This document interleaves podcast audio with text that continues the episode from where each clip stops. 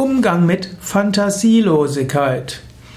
Vielleicht merkst du, dass ein anderer Mensch fantasielos ist oder fantasielos erscheint.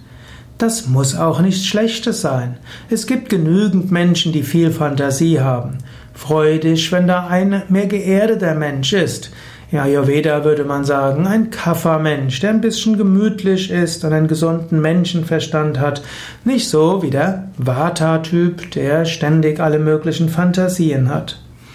Es mag sein, dass du dich behindert fühlst von einem fantasielosen Menschen, der deine wunderbaren Gedankengänge nicht nachvollziehen kann, aber so mag es auch sein.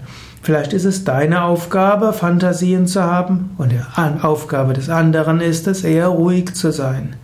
Also eine gewisse Fantasielosigkeit im anderen muss nicht schädlich sein. Versuche dich auf den anderen einzustellen, vielleicht musst du die Sache anders formulieren. Wertschätze andere Menschen für das, was sie sind und versuche weniger dich drüber zu beschweren, wie sie nicht sind.